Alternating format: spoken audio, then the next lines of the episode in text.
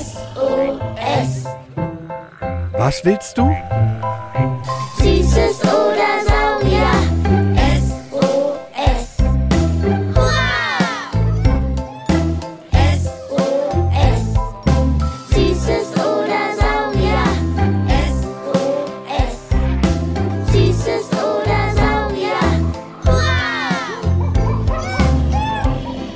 Podcast über alles, was krabbelt, Stampft blubbert. und fliegt. wir haben Süßes. Und wir haben Saurier, Heute mit Kopffüßern, Nesseltieren und Stachelhäutern. und Sterne und Gurken sind auch dabei. Heute geht's mal wieder ab ins Meer.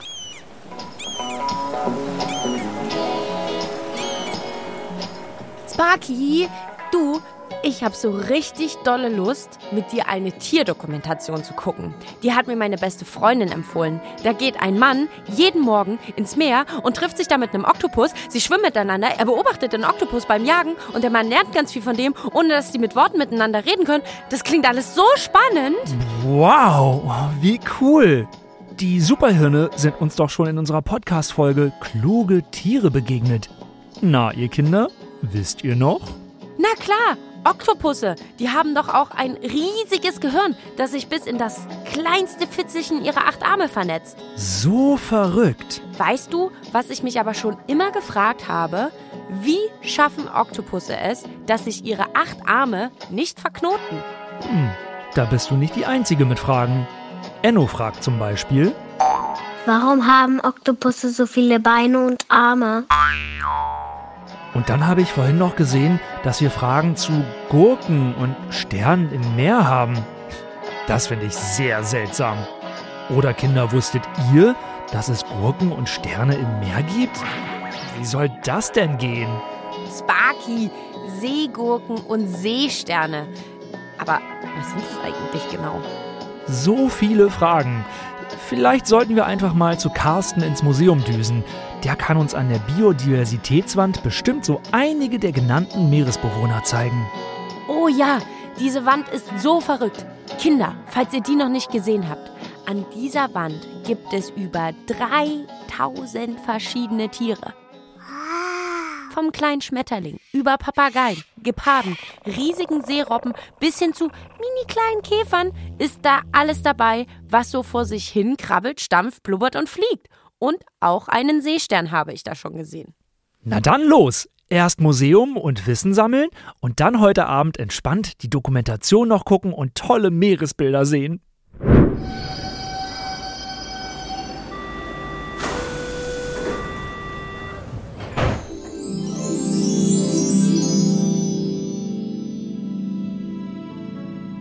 So, äh, zuerst sollten wir aber mal grob klären, was denn wohin gehört.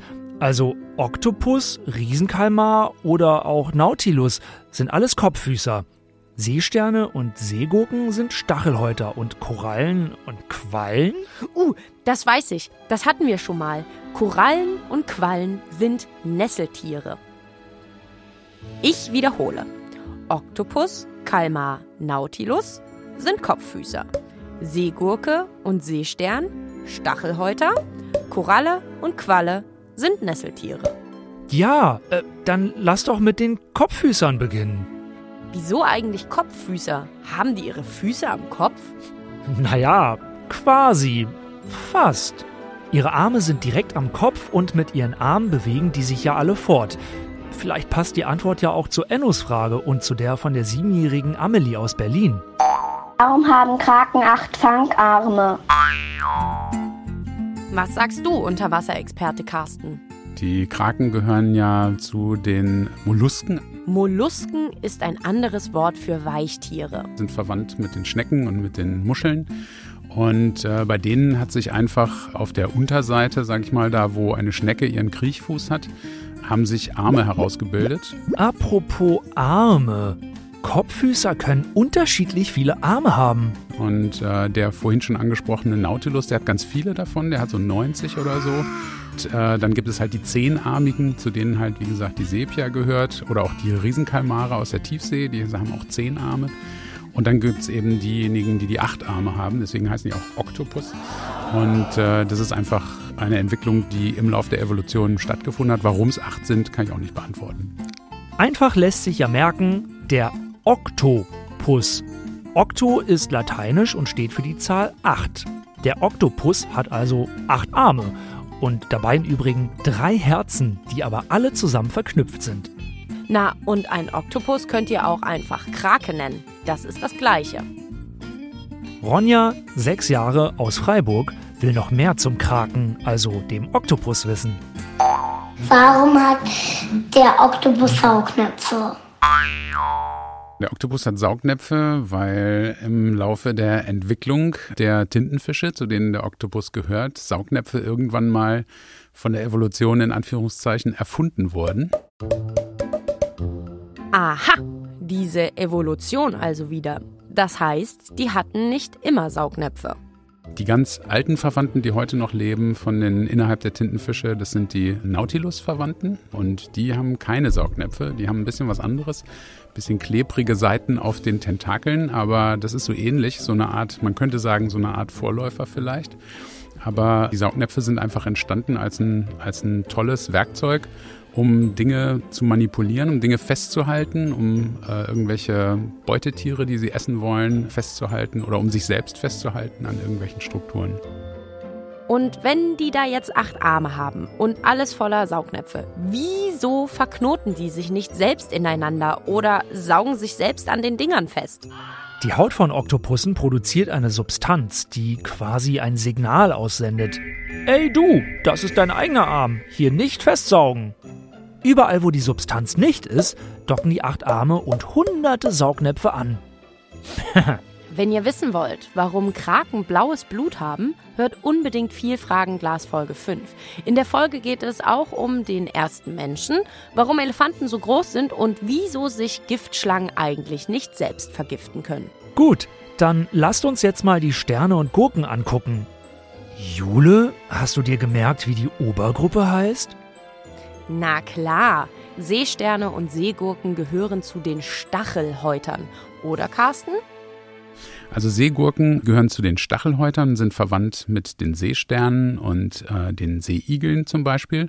Klar, ich sehe sie gerade vor mir. Jetzt macht es auch Sinn, warum die Stachelhäuter heißen. Beim Seeigel ist es am offensichtlichsten, mit seinen langen, dünnen Stacheln. Aber auch die Seegurke oder der Seestern kann so kleine, kleine, kleine, kleine wie Stachel auf seiner Haut haben. Bingo! Und Schlangensterne gehören auch dazu. Darian, sechs Jahre aus Heidelberg, hat auch noch gleich zwei sehr knifflige Fragen. Frage 1. wollte gern wissen, wieso Seesterne kein Blut haben, sondern Meerwasser im Körper. Ja, das stimmt nicht ganz. Meerwasser haben sie äh, nicht wirklich im Körper. Sie haben nur eine Möglichkeit, von Außenflüssigkeit in das Innere reinzuleiten, weil sie eine Öffnung haben, die nach draußen offen ist und die ein sogenanntes Wassersystem innerhalb der Seesterne versorgt. Und dieses Wasser brauchen sie, um im Inneren einen Druck aufbauen zu können, um ihre Füßchen zu benutzen, um damit zu laufen. Absolute Wunderwesen. Und die haben auch ein Blut, das ist aber nicht rot wie bei uns, sondern es hat keinen Blutfarbstoff. Und es benutzen die Tiere auch sehr wahrscheinlich nicht dafür, um irgendwelchen Sauerstoff in den Körper zu transportieren, sondern das ist einfach als eine Versorgungsflüssigkeit da, die fließt äh, im Bindegewebe der Tiere herum, ähm, wird auch ähm, tatsächlich aktiv durch das Bindegewebe durchgepumpt, durch Bewegungen, die in dem Tier entstehen. Aber es hat halt nicht die Blutfunktionen, die wir von uns kennen. Und Frage 2 von Darian. Warum haben Seesterne kein Gehirn, aber sie können ihre Arme bewegen und verdauen und fressen? Wie geht das denn? Die Seesterne haben ein Nervensystem. Und dieses Nervensystem ist aber, wie wir sagen, dezentral. Das heißt, es ist an verschiedenen Stellen, gibt es Konzentrationen von solchen Nervenzellen, aber es gibt keine zentrale Einheit, so wie bei uns das Gehirn im Kopf, wo alles zusammenläuft und wo sozusagen die Schaltzentrale ist. So etwas gibt es beim Seestern nicht. Und wie bewegt sich nun die Meereswurst, die Seegurke fort? Die sieht ja wirklich einfach aus wie eine Gurke im Wasser. Also Seegurken gehören zu den Stachelhäutern, sind verwandt mit den Seesternen und den Seeigeln zum Beispiel.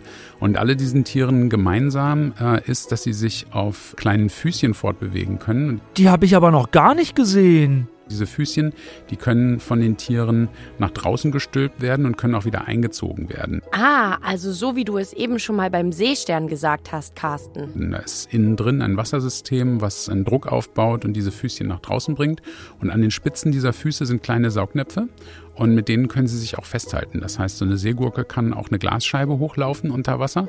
Und nach und nach werden diese Füßchen auf den Boden gesetzt und da, wo man weg will, werden sie wieder abgelöst und so bewegt sich das Tier langsam, aber sicher in die Richtung, wo es gerne hin möchte. Dann ist jetzt wohl Zeit für Quallen und Korallen. Ein Reim, so soll es sein. Die gehören zu den Nesseltieren, genauso wie Seeanemonen und Seemoospolypen. Die setzen sich gern in die Nesseln, so wie ich, und machen dumme Sprüche, die dann komisch ankommen. Nein, im Ernst. Sich in die Nesseln setzen, also damit sind die Brennnesseln gemeint, ist genauso unangenehm für uns wie für die meisten Meeresbewohner, wenn sie mit Nesseltieren in Berührung kommen. Die besitzen alle giftige Nesselzellen auf ihrer äußersten Hautschicht und damit fangen sie entweder Beute oder schrecken Feinde ab. Für den Menschen sind die meisten aber ungefährlich, jucken vielleicht ein bisschen. Außer bei den Würfelquallen. Da ist das Gift nicht nur für Fische und andere Meeresbewohner tödlich, sondern auch für den Menschen. Hört da gern nochmal in unsere Vielfragenglas Folge 4 rein. Da geht es unter anderem um Quallen in Deutschland, Europa und eben die tödliche Würfelqualle aus Australien. Josephine aus Berlin-Lichtenberg hat uns per E-Mail zwei Fragen zu Quallen gesendet. Und ich sag's euch schon mal so: Frage 2 ist wieder was für euren Pipi-Kaka-Humor. Äh, doch erstmal der Reihe nach. Als erstes will Josephine von dir, Carsten, wissen, was Quallen eigentlich so fressen.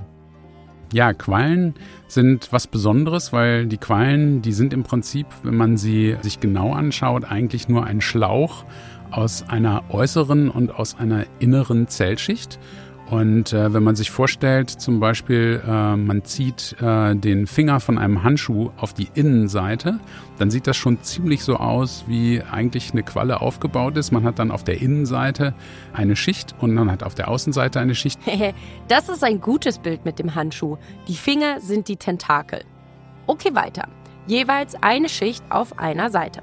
Und die Innenseite dieser Schicht, das ist eine Zellschicht, die Verdauungsenzyme, also solche Stoffe produziert, die helfen, irgendwelche Beuteorganismen, die sie gefangen haben, zu zersetzen. Die fangen sich aktiv ihre Beuteorganismen, weil sie Nesselzellen haben, mit denen sie ihre Beute abschießen können sozusagen und dann wird die mit den Tentakeln zum Mund geführt und äh, dann in den Magen weitergeleitet und da wird es einfach zersetzt. Es wird also nicht zerkleinert. Es gibt keine, die Tiere haben keine Zähne oder irgendetwas, um äh, die Beute zu zerkleinern, sondern es wird einfach chemisch aufgelöst.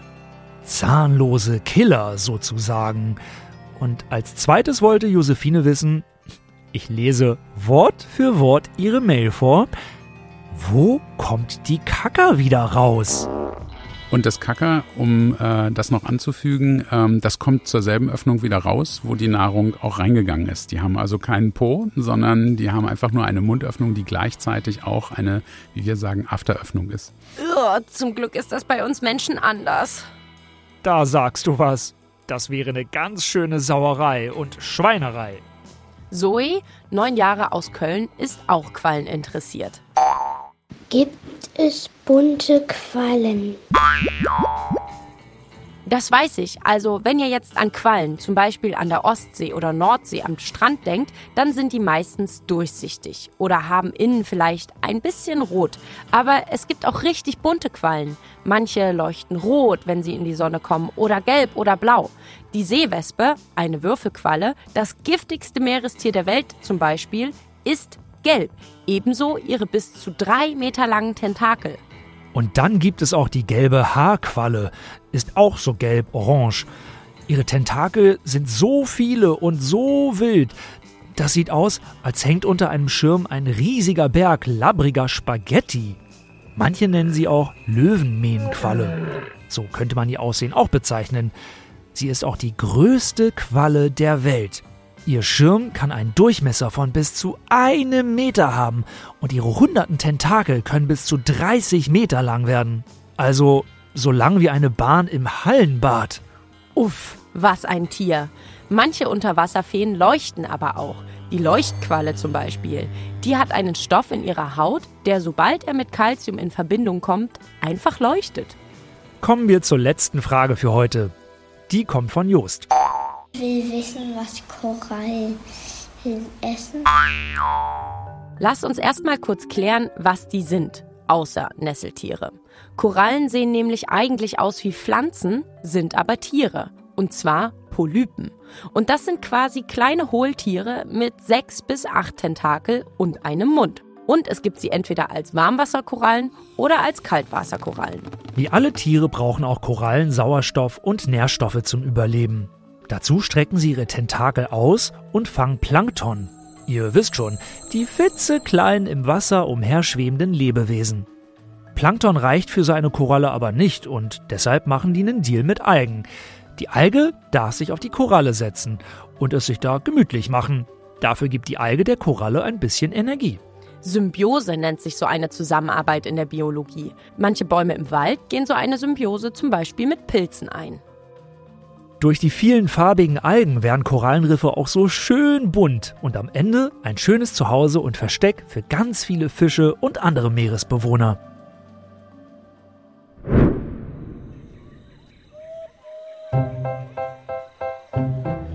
Puh, ich weiß ehrlich gesagt gar nicht, ob nach dem ganzen Wissen jetzt noch dann die Krakendoku in meinen Kopf passt.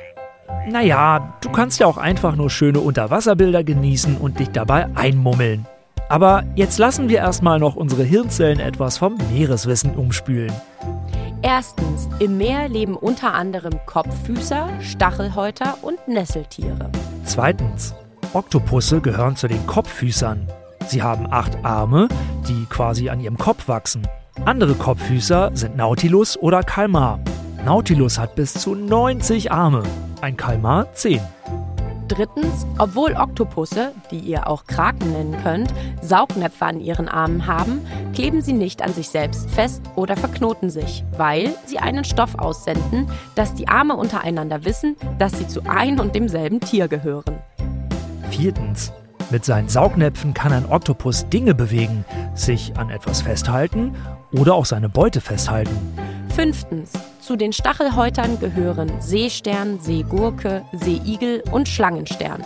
Sie alle haben kleine Stachel auf ihrer äußeren Haut und fast alle sind symmetrisch aufgebaut mit fünf Armen. Sechstens, Seesterne sind sehr faszinierend. Um ihre Füße auszustrecken, haben sie ein Wassersystem in sich drin, womit sie von außen Wasser einleiten können, um den Druck zu erhöhen, damit die Füßchen rausploppen. So läuft auch eine Seegurke.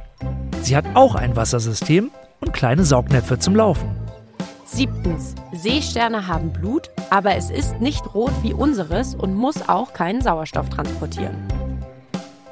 Achtens, Korallen und Quallen gehören zu den Nesseltieren.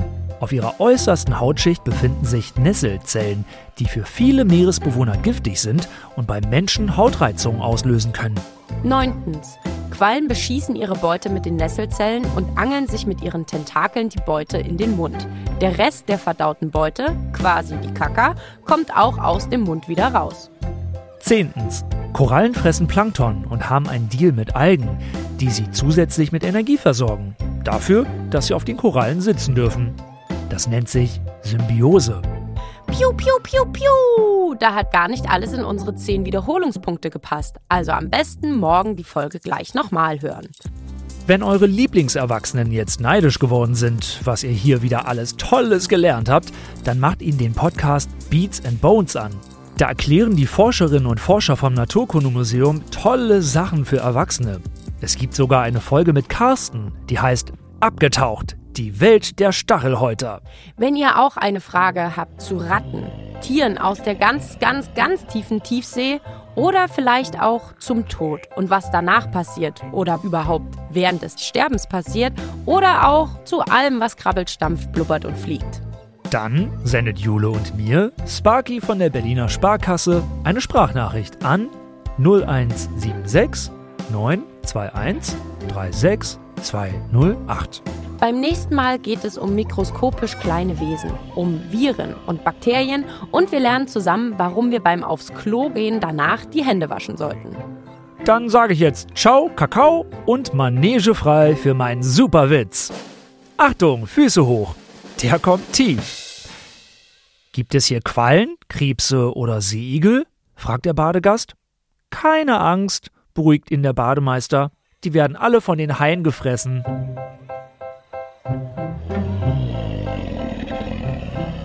SOS. Was willst du?